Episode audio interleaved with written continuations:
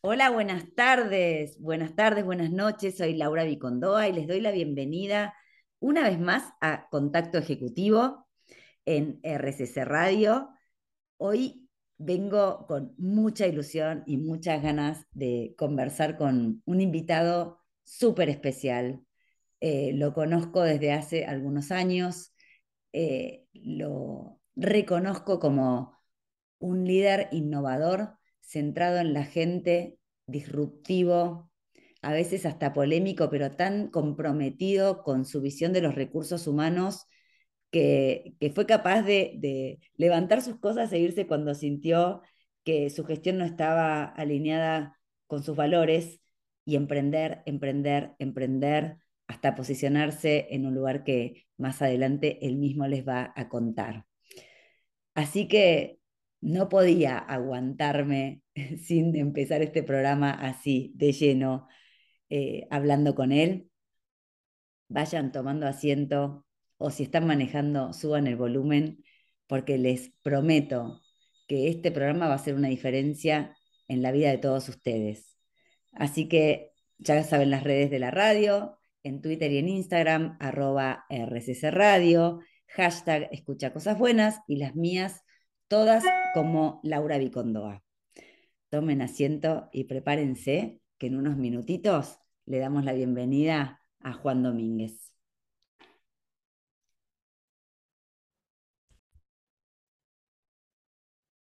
Bueno, acá estamos, como les dije, con esta emoción enorme de, de darle la bienvenida a Contacto Ejecutivo a Juan Domínguez. Juan tiene más de 20 años en empresas líderes en toda Latinoamérica, llevando la cabeza de recursos humanos em, en corporaciones enormes de siete países del mundo. Y este reconocimiento que yo siento personalmente y la admiración que tengo, también se ve reflejada en una, en una investigación que hicieron en una revista de México que se llama Mundo Ejecutivo, en donde está ubicado en el ranking de los 20 líderes más importantes de recursos humanos de Latinoamérica. Eh, ya lo van a conocer, no les quiero spoilear a, Juan, quiero que, que, lo vean a través de, de lo que dice, que lo sientan a través de la pasión que transmite cuando habla de lo que hace todos los días. Así que sin más, Juan Domínguez, bienvenido a Contacto Ejecutivo. Hola Laura y qué gusto estar contigo y qué gusto estar con todos los que nos escuchan eh, hoy día. Gracias, gracias por aceptar esta invitación, Juan. Em, ya van a ver en el último bloque en todos los lugares donde lo podemos encontrar, pero Juan es un gran convocador de personas para conversar y construir y seguir sumando y sumando conocimientos y experiencias a todo el mundo de recursos humanos. Pero bueno, vamos a pasar de lleno a que nos cuentes, a que nos cuentes cómo fue esta transición de liderazgo que hiciste en todos tus años de carrera, yendo de la función de recursos humanos a ser un líder organizacional a través de la gente, Juan.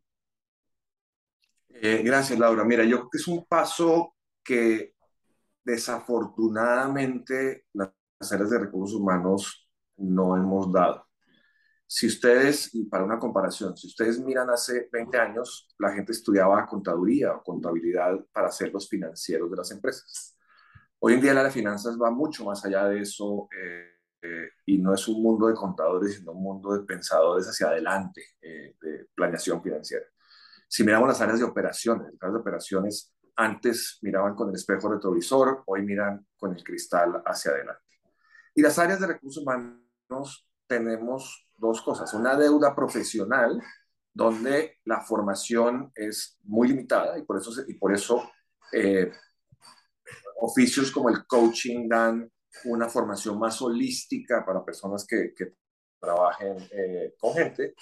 Y por otra parte, unas funciones muy acotadas a tú capacitas, tú atraes talento, tú les pagas y se volvió una función de proceso. Primer punto. Segundo, hay una deuda técnica gigante, eh, mientras que hay inversiones muy significativas en marketing, en producción, en operaciones, en finanzas. Recursos humanos ha sido el pobre eh, de la inversión. O sea, no ha habido mucho apetito de inversión, no existen soluciones.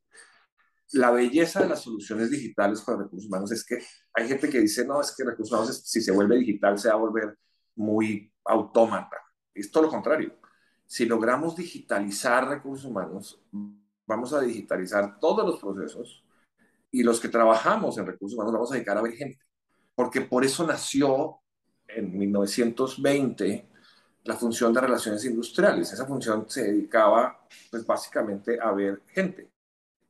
Después se distorsionó y se pasó a un modelo que, de tres cosas que era hire, pay, fire, o sea, contrata, paga y despide.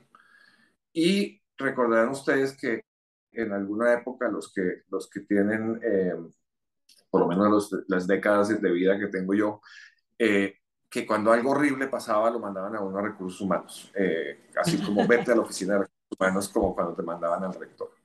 Entonces, hoy en día tenemos dos opciones desde el punto de vista organizacional. Es o un recurso humanos que se dedique a correr procesos, lo cual está bien, pero bienvenido a 1980 y, y yo soy, tengo, tengo, una, dispos, una, una desfase mental.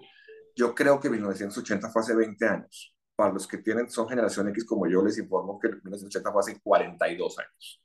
Entonces, eh, o nos quedamos ahí, o empezamos a quitarle la transaccionalidad y entendemos que no es, no es la función de gestionar la gente, sino es la función de llevar la estrategia de la compañía que suceda a través de la gente. Porque todo el mundo, o sea, todos somos personas, y cualquier empresa, la que ustedes quieran, tiene en una punta a una persona y en la otra punta a una persona. Podemos hablar de corporaciones gigantes. Puede que se entiendan directo con el CEO, pues el CEO resulta y pasa que es una persona. Y entonces es una manera de conectar que es impresionante. El, obrero que hace una persona en una línea de producción que produce un teléfono, a través de ese teléfono que produjo, esa máquina y que pacaron, llegan a el hombre la mujer más rica del mundo. Entonces tenemos hoy en día que hablar de un mundo de conexiones. Y eso implica que las organizaciones las vamos a empezar a ver no como pirámides, que la hemos visto muchos años, sino como redes organizacionales. O sea, cuando, cuando uno pinta una organización, yo creo que, o sea, ya, eso ya existe, esto que le estoy diciendo, pero cuando pintemos una organización la vamos a pintar como una red, va a parecer como, como una, em, como si le hubiera hecho una araña. Es una red donde vas a ver líneas fuertes y líneas, y líneas más pequeñas y líneas más delgadas y personas aisladas a un lado porque hacen una labor, digamos, eh, off-site freelance y personas que están al centro de la organización. Y al final, cuando se van, van a ser más redondas, lo cual no significa que no hay jerarquías, porque sí las hay, pero la jerarquía la va a definir la relación, la relevancia de la relación.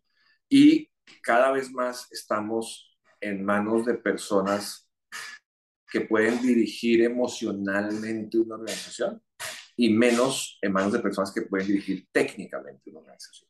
Y hay un cambio bien importante eh, donde si las áreas de recursos humanos no dan el paso a producir ese tipo de empleados, es decir, empleados que cada vez más se muevan de un área a otra, que no estemos esperando a que, a que mi jefe se mueva por las escaleras y se desnuque para ser promovido, sino la lateralidad y la ubicuidad del talento, porque lo que se busca son, eh, son talentos son, cosas muy básicas. Hay, hay, hay, una obra de teatro que, es, eh, que a mí me gusta mucho, es muy divertida, se llama Kinky Woods.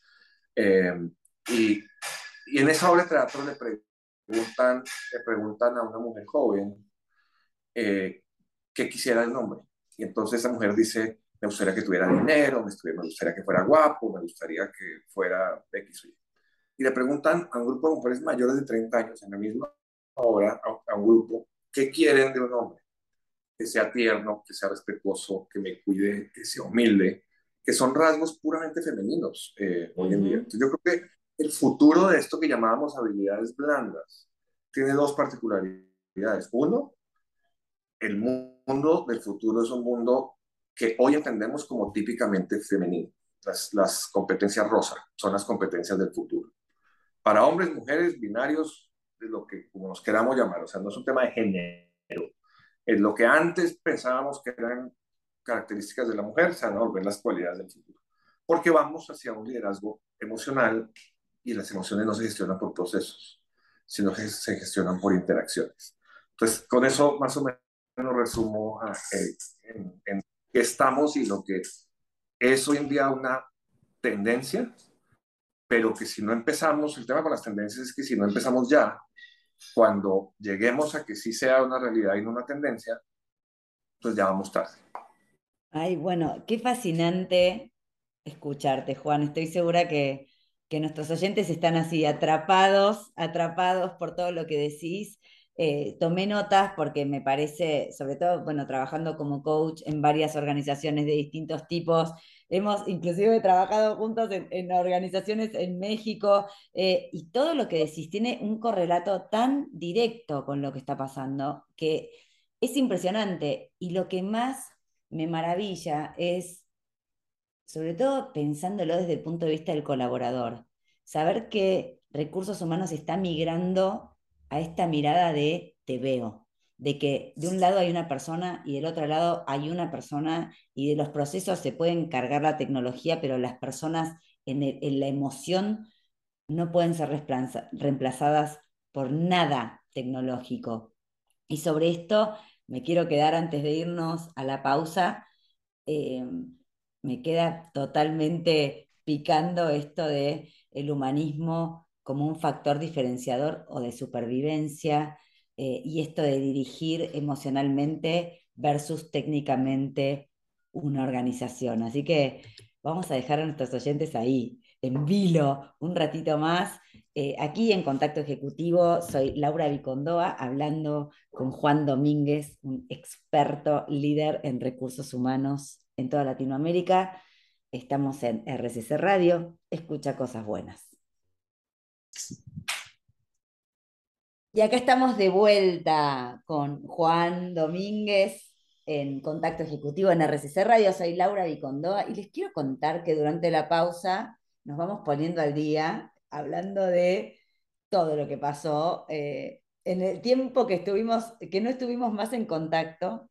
Eh, y queríamos retomar nuestra conversación en, en esto del antes y del después, ¿no? Antes era la técnica y ahora son las personas.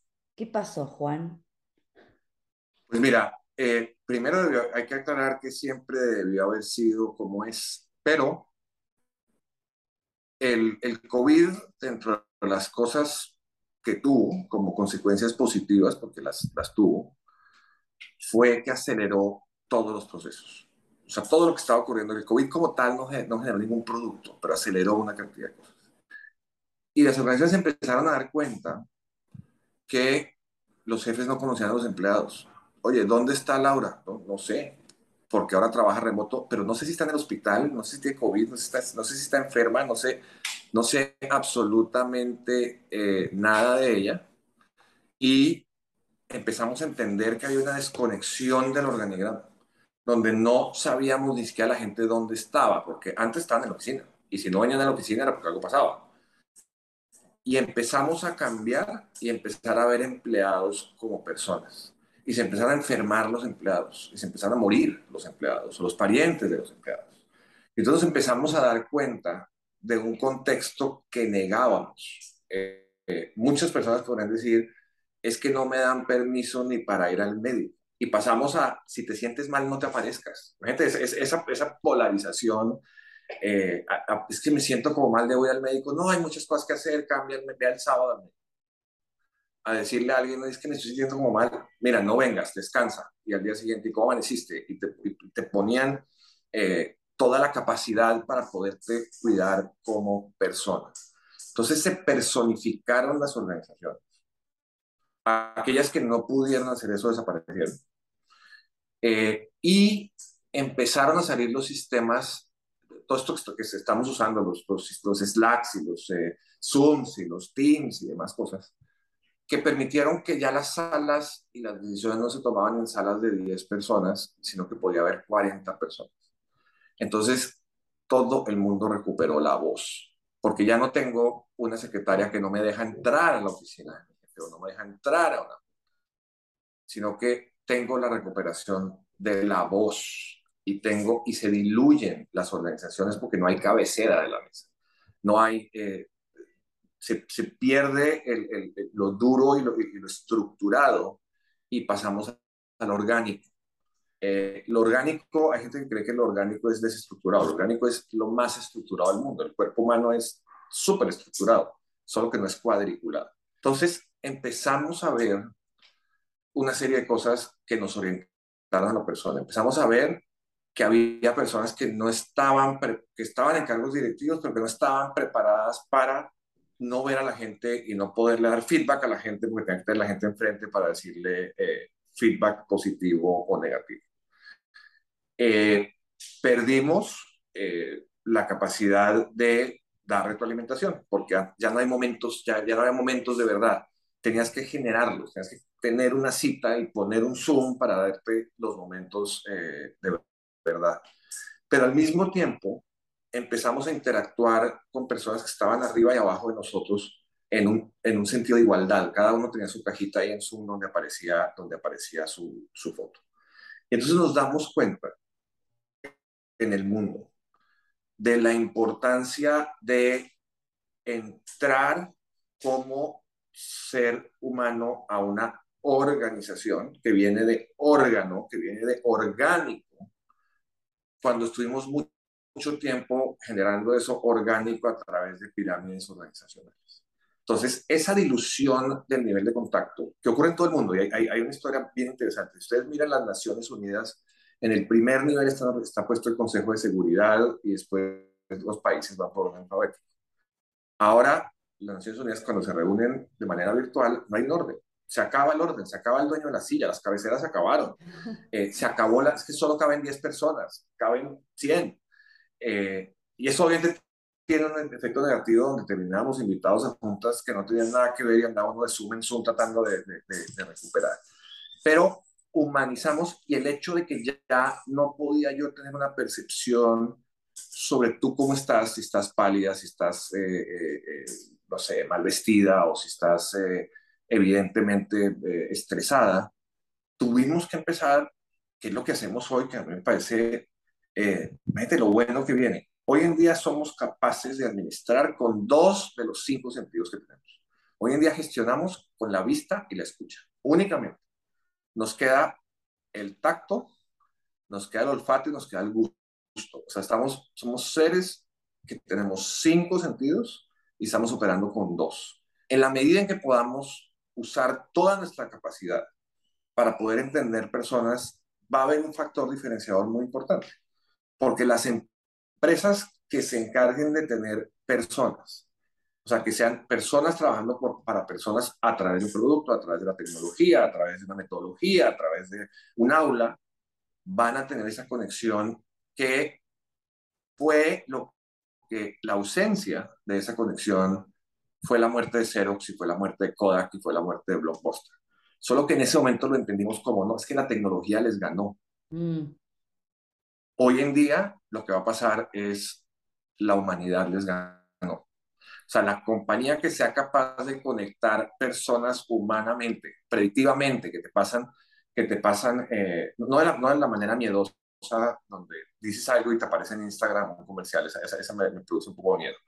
Pero donde puedes estar en Spotify y te pueden decir, mire, esto a través de inteligencia artificial, gente que, la gente que tienes tu perfil, tú eres de este clúster, te puede gustar esta música que en efecto te gusta.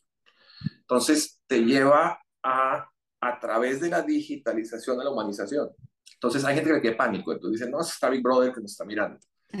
Hay cosas negativas eh, de eso. La, la, la, tecnología tiene cosas muy negativas y muy peligrosas. Pero estamos ahora todos centrados en la persona. O sea, las grandes compañías ya no empezaron a ver el mercado como los bloques de consumidores, sino que están buscando customizar la experiencia a lo que tú necesitas. Y vámonos muy rápido. Hace cinco años. Tú ibas a comprar un celular y un plan barato y un plan caro. Hoy en día te dan el plan de un mega, de dos megas, de tres megas si tienes una empresa, si no tienes una empresa, si tienes no sé qué cosas, si tienes teléfonos adicionales. porque la tecnología permite customizar y customizar es humanizar, porque entonces generamos un producto específico para la persona que lo necesita. Y eso nos trae muy de cerca a ciencias como la psicología, la psiquiatría, a disciplinas como el coaching, donde tú no puedes aplicar un menú porque no te va a funcionar el, el menú porque la conversación cambia. Eso en la gestión de las empresas. Cuando tú entiendes es que a los ingenieros que programan datos hay que tratarlos diferente porque ellos, sus beneficios son distintos. Ellos no les interesa una serie de cosas que, que la mayoría puede ofrecer. Eh, las generaciones, si yo le digo a una persona de 22 años, hoy, que como beneficio le doy un crédito para comprar casa y le doy un seguro de vida, pues díseme lo que sí, o sea, no quiero tener una casa nunca en la vida y soy mortal, porque voy a un, un, seguro de vida. Y esa era la propuesta única de las empresas durante, durante muchísimo tiempo. Pero si le das a esa persona y te dices, puedes trabajar de tu casa y tienes acceso a gimnasios, estás solucionándole lo que tiene, lo que necesita hoy.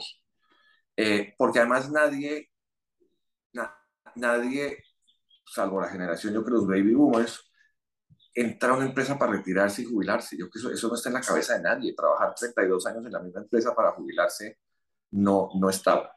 Y por eso también los, los empleos y la manera como se ve un currículum hoy en día es diferente, porque hoy no miras, si una persona duró, no sé, con 5 años de carrera, ha trabajado en tres empresas, hace 10 años hubiéramos dicho es inestable, no puede quedarse en ninguna parte, no sirve. Ahora decimos, no, mira, primero estuvo en una empresa de consumo, después pasó a Pharma y ahora está en una startup. O sea, tiene tres habilidades que no tiene nadie más. Entonces, eh, yo creo que esa, ese cambio en, el modelo de gestión humana, de empezar a hablar de personas y no empleados, es muy importante porque además, y con eso concluyo, el, la pandemia le dio a los empleados un poder que antes no tenía, y es el poder de negociar y escoger. O sea, yo no voy a trabajar. Yo me acuerdo cuando yo empecé a trabajar, había empresas que trabajaban los sábados.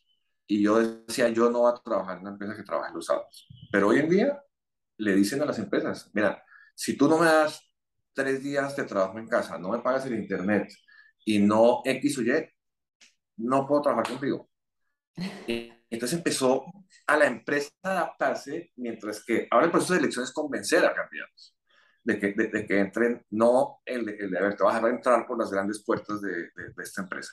Es una transición, no estoy diciendo que estemos ahí todavía, pero hacia allá vamos.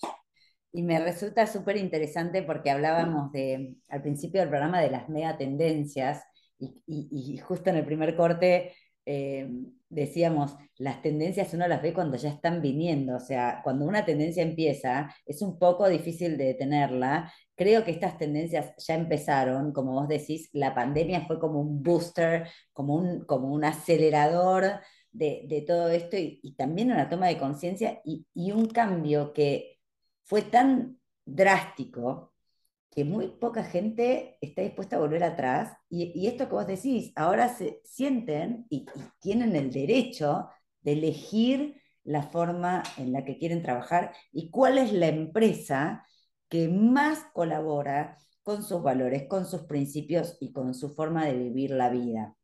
Así que bueno, seguimos. Si nos falta, Laura, sí. Eh, y lo, lo cierro rápido, eso que estamos hablando hay un gran hueco en América Latina. Y es que esto que estamos hablando no pasa del 20% de la población empleada. La tarea que tenemos es democratizar la flexibilidad y la adaptabilidad de la persona al trabajo, porque el 80% de la fuerza laboral está en la agricultura o en las, en las, fábricas. Y ahí hay un espacio que no hemos, que no hemos ni siquiera entrado a trabajar. Eh, y esa democratización es fundamental.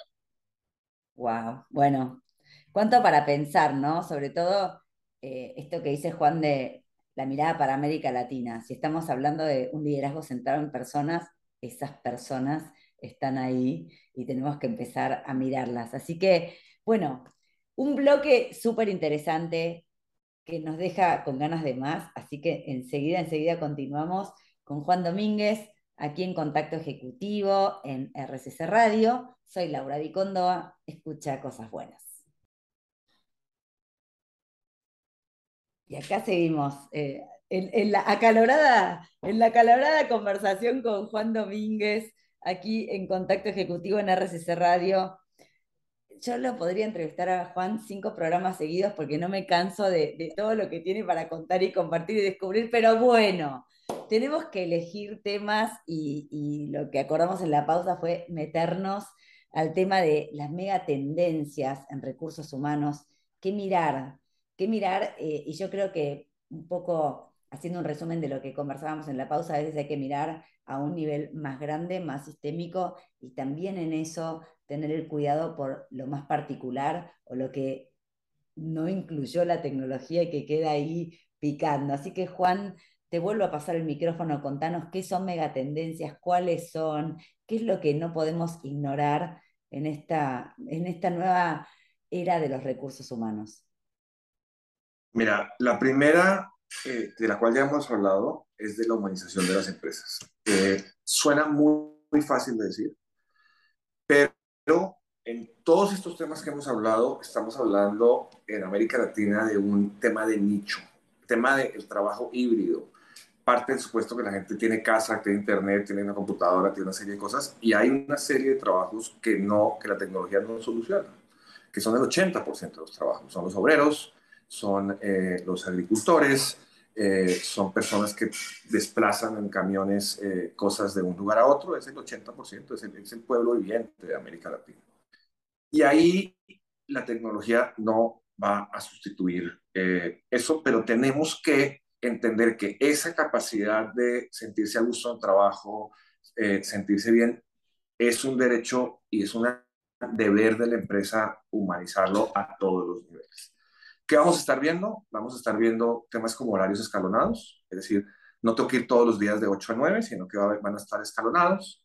Dos, vamos a ver eh, temas, creo, bien importantes de la tendencia de las semanas de cuatro días o las semanas de 36 horas, que se, que se, que se reparten de manera, de manera diferente. Vamos a empezar a pensar a través de la tecnología cómo contrato gente que esté cerca del lugar de trabajo, para, para eliminar gente que, que tenga que viajar dos horas y media para poder trabajar ocho horas y después dos horas y media. Eh, y vamos a entrar en un proceso, esa palabra democratización en América Latina es, es muy peligrosa y suena terrible porque hemos tenido, no meter en política, pero hemos tenido gobiernos que con esa palabra han, hecho cosas eh, nefastas. Pero eh, hay, hay una democratización que no es la democratización del capital, sino es la democratización del bienestar, que no, tiene, no implica necesariamente eh, un costo. Las dos brechas más importantes que hay son la brecha de la salud y la brecha de la educación. Eh, tenemos que solucionar el problema del trabajo infantil en la agroindustria. Si no solucionamos eso, le estamos pegando al tema de la educación y le estamos pegando al tema eh, de salud. Entonces, hay organizaciones está Enseña por Argentina, está Enseña por México, Enseña por Colombia, Teach for All, que están dedicados a tratar de llevar a los niños de regreso a las escuelas para que puedan, para que puedan eh, aprender. Pero tenemos una deuda social desde el privilegio que tenemos de empezar a entender que esto no es un pastel, sino que es más grande y que todos cabemos, porque estamos todos en este planeta. No, no estoy ni siquiera planteando una idea de igualdad, estoy estoy planteando una idea de humanidad. O sea, si somos humanos, nuestra dignidad nos debe permitir tener por lo menos derecho a lo mismo. Derecho a la libertad, derecho a expresión, derecho de una serie de cosas. Entonces, esa humanización, el pedazo que, que es más difícil, es cómo vas a humanizar a, el gran, a la gran masa de la población trabajadora. Eh, que desafortunadamente, eh, ya hay ejemplos en toda América Latina, eh, en Brasil se trató de hacer, no con mucho éxito. Argentina lo trató de hacer durante décadas, eh, no con mucho éxito. Eh, México lo está haciendo con un fracaso y Colombia hace una semana empezó ese camino. Bolivia fracasó, Ecuador fracasó, Perú fracasó. Es decir, no hemos sido para nada exitosos en ese proceso. Entonces, un primer tema es la humanización en general y no la humanización de los privilegiados que podemos estar en el, en el, en el carro eh, escuchando esta conversación, sino los que ni siquiera tienen ni carro ni señal para, para hacerla. Y no es un llamado a la reivindicación social, es un llamado a la humanización. que es, que es bien diferente. Segundo tema, eh, eh, para, para, poder terminar esta, esta, esta sección. Se nos volvió imperativo el tema de bienestar. En, en los años 20 y 30 se crearon dos disciplinas muy importantes. La salud ocupacional y la seguridad industrial. Muy importante, se crearon normas, se crearon eh, normas específicas para esas dos cosas. Y se empezó a hablar de la salud desde un tema de salud física. Le pregunté a alguien alguna vez, eh, muy simpático, le digo, oye, ¿y cuál será la próxima pandemia? Y me dice, Juan, ¿cómo no vas a saber cuál es la próxima pandemia? La próxima pandemia es locura. Sea, la pandemia que sigue. Eh, no es la viruela del mundo, es la locura, porque vamos a estar todos locos, o sea, porque es, es, tal cambio que no lo podemos procesar. Entonces ahora, lo que yo creo que las empresas deben, cuando hablan de salud de los trabajadores, deben separar la salud física de la mental, porque si no, nos seguimos concentrando en la salud física, cada día está más demostrada la conexión entre la salud emocional y la salud física, eso ya, eso, digamos, ese silogismo ya está aprobado y creo que no hay nadie que pueda eh, decir que no, pero tenemos que entrar en procesos de salud mental que van a todo. Y acá quisiera, perdón la interrupción, pero ¿sabes qué? Una de las cosas que más me pasa a mí hoy es que uno de los temas que más vienen a coaching y sobre los que más nos tenemos que preparar los coaches es el tema de burnout. Y yo creo que es el principio de estos temas que vos decís como mentales o emocionales, que para mí es como indivisible en este caso, la fatiga mental, la fatiga física, la fatiga emocional a la que caímos o en la que caímos para adaptarnos a una velocidad que por ahí ni siquiera teníamos pensada, ¿no? De estos tiempos. Y la gente termina en burnout. Eso, ese es un gran ejemplo, Laura, es un gran ejemplo, porque lo que no hemos entendido es que hay personas más flamables que otras. Entonces, uno dice, no, es que Pedro está en burnout. No, no. El lugar de trabajo se está quemando. Entonces, obviamente, las, las, lo que es de madera se va a quemar primero y lo que son columnas no se van a quemar tan rápido. Pero lo que es el burn, o sea, el fuego que genera el burnout está en el lugar de trabajo y somos, algunos somos más inflamables que otros. Entonces, unos al tocar una chispa nos quemamos. Hay gente con un nivel de, no, ni siquiera te diría resiliencia, con un nivel de estoicismo, como las columnas que se mantienen ahí. Digo, ahí está, el, Partenón en Grecia, ahí están las columnas, siglos y siglos y siglos, ahí están. Entonces, ese entendimiento, esa, esa creencia equivocada de que el burnout es un, es un fenómeno, uno, agudo, es decir, que se quita y se va, y dos, que es individual, es falso es, un, es crónico y es colectivo, porque además se transmite. Entonces empiezan, solo que uno ve gente que tiene el privilegio de decir tengo burnout. Dígame cuál, cuál otra vez, que no quiero pecar de aquí de, de, un discurso, eh, de un discurso, digamos, de izquierda, pero dígame a qué trabajador de un campo le preguntan que si tiene burnout o no tiene burnout, pues a nadie. Por supuesto que no. porque el, término, el término ni existe. Pero en la transición eh, Laura, de entender el burnout como un fenómeno colectivo y no individual, y como crónico y no agudo, o sea, lo que está en fuego es el lugar de trabajo. Hay gente que aguanta y hay gente que no aguanta. A veces, a veces el fuego es muy alto, a veces el fuego es muy bajo. Y la primera pregunta es si estás en burnout, porque eh, probablemente te va a poder decir, oye, ya hay más gente como tú, o tú eres el único. Y puede que la persona diga, pues yo soy el único que me he dado cuenta, porque no le preguntaba a nadie pero donde hay un quemado hay dos, es como, como las hormigas, donde hay una hormiga, en algún lugar hay otro, porque no hay gente inflamable, la, única persona que se quema es una persona en la compañía. Hay niveles de resistencia y todos hemos aprendido que resistir es de lo peor que puede ser emocionalmente, porque, porque el sentimiento está ahí, la, el problema está ahí, simplemente te vuelves resistente. Si te aparece cinco o seis años después con un problema, eh, con un problema eh, gigante. Y me parece interesante esto que decís, Juan, sobre todo las personas que, que, tienen la responsabilidad de cuidar a las personas adentro de las organizaciones, como por ejemplo las áreas de recursos humanos, eh, empezar desde ya a hacer el trabajo preventivo de la siguiente pandemia, porque nadie dice que no va a pasar, pero si estás trabajando desde ahora en tomar en cuenta eso, en ver estos fulgores donde, bueno, aparece como burnout, si hay uno, hay muchos, eh, ojo con la carga laboral, ¿qué es lo que no estamos mirando?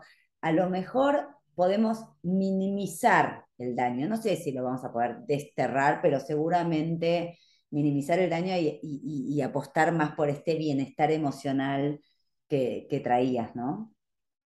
Y el pedazo, y en eso eh, lo, lo platicábamos, es muy importante, y no nos damos cuenta, pero es muy importante entender que la gerencia media es donde más el fuego más, más arde. Y si todo está bien, esa gerencia media va a ser la dirección de la organización en algún punto o algunas de esas personas. Y nadie los está cuidando.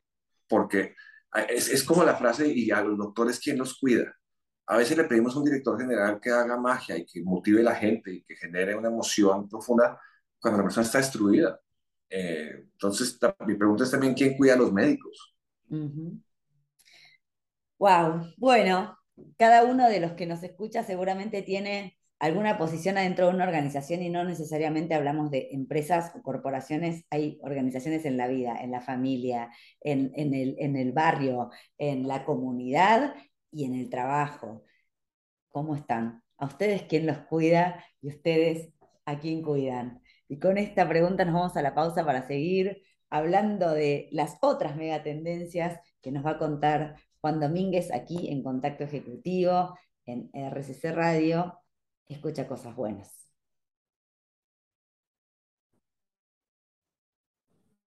Bienvenidos al bloque 4 de Contacto Ejecutivo. Estamos acá con Juan Domínguez y no quiero perder más tiempo. Sigamos, Juan, sigamos eh, con las megatendencias, ¿cuáles nos faltan? Contanos.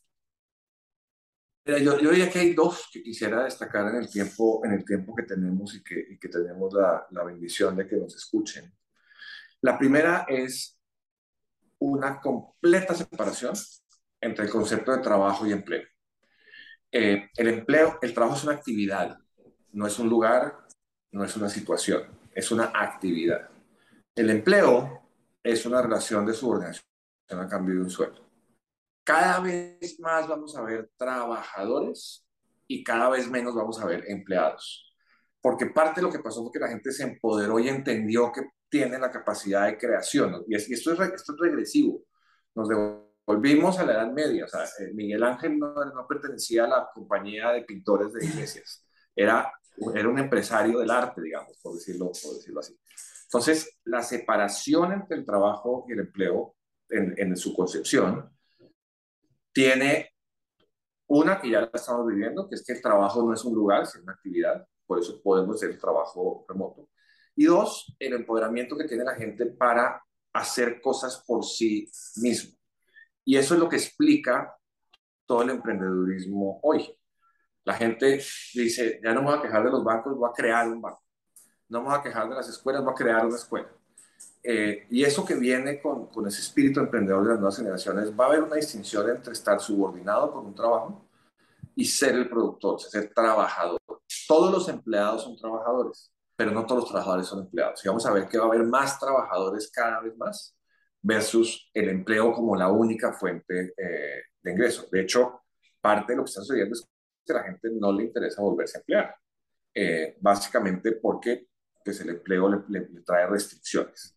Eh, no es tan fácil eh, en, en, nuestros países, otra vez. Se hablaba que en Estados Unidos iba a haber una renuncia masiva porque la gente no iba a volver a las, a las oficinas.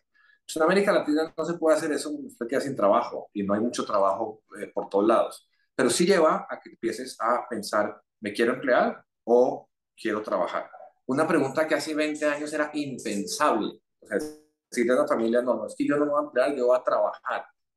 o sea, estás loco, empleate y después trabajas, después eh, haz, tus, haz tus cosas. Entonces, eso es tu primer tema que ya lo estamos viviendo, se va, se, va, se va a acrecentar con consecuencias también para las empresas, donde cada vez van a tener que contratar el talento afuera porque ese talento no está dispuesto a emplearse. Entonces, eh, hoy vemos, sobre todo en los temas de ingeniería eh, y desarrollo informática, que hay programadores que están en Pakistán, están en Indonesia, están en las Filipinas, están en cualquier parte y no están dispuestos a emplearse. O lo que tienen, y ocurre mucho con Argentina, las condiciones laborales no son las mejores, prefieren recibir dinero de afuera eh, y no tener un empleo eh, directo. Es el mismo, mismo caso de Venezuela. para, para, poner un ejemplo más grave que el de, que el de Argentina. Segundo, digitalización 10.0. Eh, vamos a usar la inteligencia artificial como un complemento para lo que podamos hacer.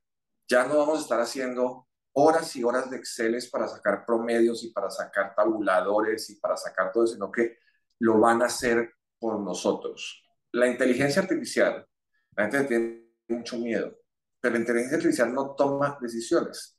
Están basados en un algoritmo que produce resultados, pero está hecho para que una persona basada en ese algoritmo pueda tomar y esos resultados pueda tomar eh, decisiones.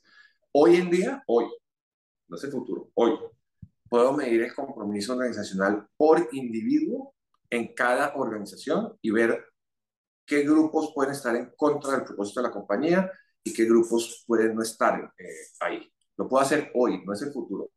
Hoy se puede hacer. Dos, hoy puedo empezar a medir el clima laboral en tiempo real.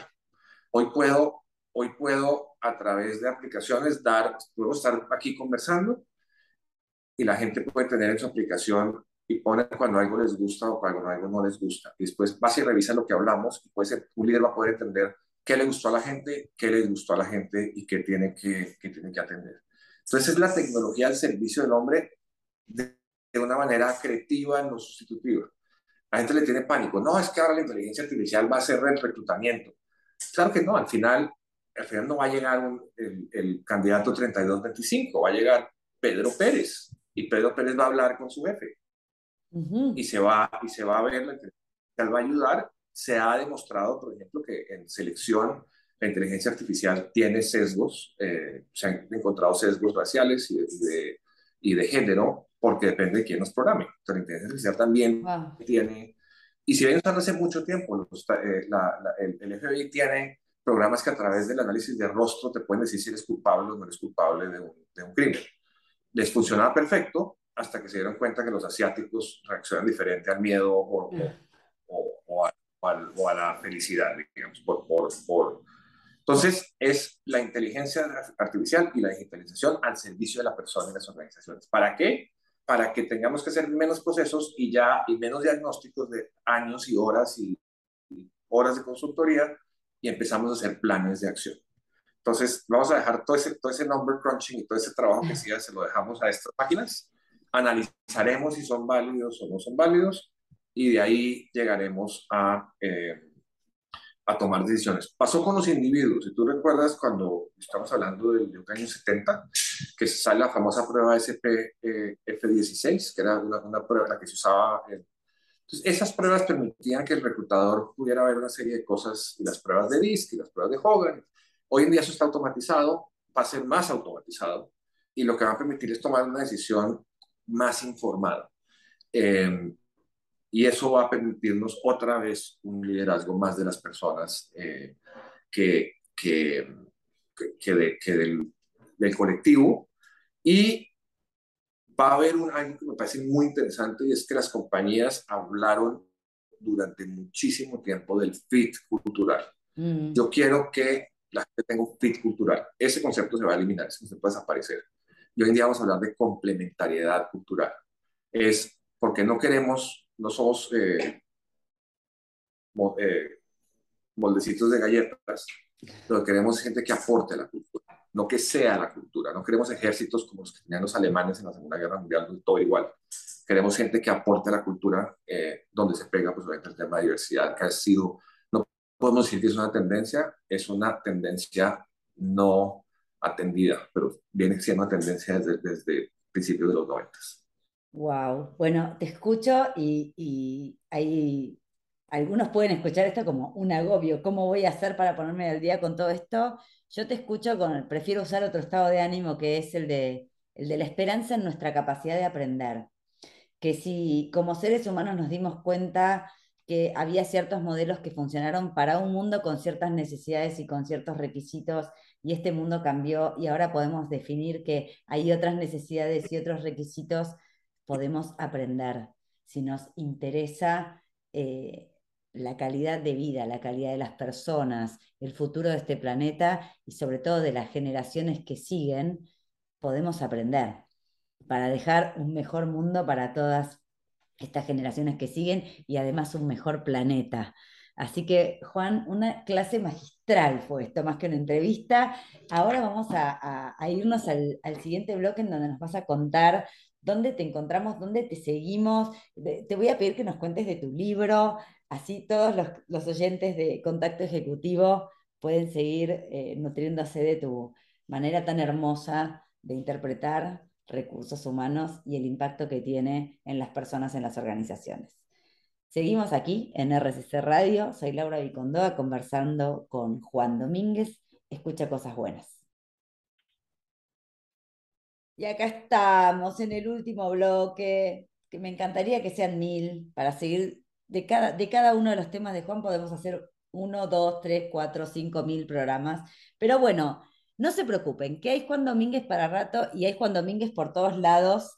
Así que Juan, contanos dónde te pueden buscar nuestros oyentes, eh, ¿Dónde se acercan a ti? Sé que tenés un montón de iniciativas y proyectos y que estás todo el tiempo haciendo redes, tal como dijiste desde el principio. Contanos un poquito. Pues mira, mi pasión es conectar gente, entonces eh, eh, hemos desarrollado eh, junto con otras personas también esa capacidad. hablemos de la página web, es juandomínguez.red. ahí pueden encontrar contenido, eh, entrevistas, pueden encontrar foros como Ágora, donde tenemos expertos eh, de América Latina para hablar eh, de, estos, de estos temas, pueden encontrar podcasts, pueden encontrar columnas, soy, soy columnista de los, del Diario Expansión y del, Economista de manera, de manera semanal, entonces ahí pueden encontrar mucho, mucho contenido. Está LinkedIn, que es donde, donde digamos, mayor interacción tengo. aparezco como Juan Domínguez G y se van a dar cuenta que aparecen minúsculas todo el nombre eh, Juan Domínguez G. Entonces ahí estoy en, LinkedIn, estoy en eh, Facebook como Juan Domínguez G también. Estoy en eh, Twitter como arroba hh-juan D y estoy en Instagram como arroba hh-juan D. Entonces, eh, pues ahí estamos en todas partes. Eh, ¿Y tu libro? ¿Y tu libro? Bueno, entonces el libro, el libro es, una historia fascinante donde recogimos cultura popular eh, a través de refranes, adagios de todas partes del mundo y los tradujimos en plena pandemia las preocupaciones que pueda tener la gente hoy. Porque hemos perdido la oralidad, hemos perdido el boca a boca de cómo se transferían los, los esta sabiduría popular que aplica a hoy y cada vez, eh, cada vez se sabe menos. Eh, cuando dices es que no da puntada sin dedal, quizás alguien que no, tenga el contexto no entiende eh, de qué se le está hablando. Es un libro de fotografía, es un libro de reflexiones sobre, sobre humanidad, que el, el, para mí el, de todos estos refranes el que más, más, más me gusta y es un poco de lo que hemos hablado y es producto de esta conversación, y es que el que quiere cantar siempre encuentra una canción. Entonces, no nos limitemos porque si queremos cantar siempre habrá una canción, si queremos trabajar por la gente siempre habrá un canal, si queremos ayudar a alguien siempre habrá la posibilidad de hacerlo, si queremos ayudarnos a nosotros mismos hay la posibilidad de hacerlo. Entonces recuerden eso, el que quiera cantar siempre tiene canciones, el problema está en el querer, no en la posibilidad de, de, cambiar. El libro lo pueden conseguir eh, en cerebrobreve.co eh, ahí está la página web, hay un resumen eh, del de libro, se puede conseguir por canales Amazon, eh, Mercado Libre. se está a punto de agotarse la, primera edición y no va a haber segunda, no, vamos a ver, no vamos a hacer una reimpresión, porque creo que debe ser un histórico que quede, que quede ahí, que quede con las 1.300 personas que lo tuvieron. Entonces, eh, así se quedará y espero que lo disfruten. Y viene un libro en camino, que estamos eh, ya en proceso de edición, que se llama Renacimiento 2.0, el humanismo en la empresa. Eh, que habla de todos estos temas que estamos. cuando, salga, cuando salga ese libro nos venís a contar. Por supuesto que sí. bueno, Por supuesto que sí. Gracias, gracias por ser tan generoso, por, por abrirnos tu mundo, tu manera de mirar. Espero que de esta conversación todos nuestros oyentes salgan inspirados y tomen por lo menos una de estas propuestas y la lleven a cabo. Estoy segura que el resultado va a ser mucho mejor que no haberla tomado. Así que Juan, gracias de verdad por acompañarnos. Un placer, un enorme placer conversar con vos. Te vamos a invitar cuando salga el libro nuevo. Y a nuestros oyentes, gracias, gracias por acompañarnos una vez más aquí en Contacto Ejecutivo. Recuerden las redes del programa, arroba RCC Radio en Twitter y en Instagram, las mías en todos lados como Laura Vicondoa, las de Juan ya las tienen. Y bueno, nos vemos el miércoles que viene a las 19.30 horas, reconectando a las personas con su propósito, algo que Juan hizo maravillosamente en nuestra conversación del día de hoy. Les mando un abrazo y nos vemos la semana que viene. Gracias, Juan. Muchas gracias. A ustedes, muchas gracias.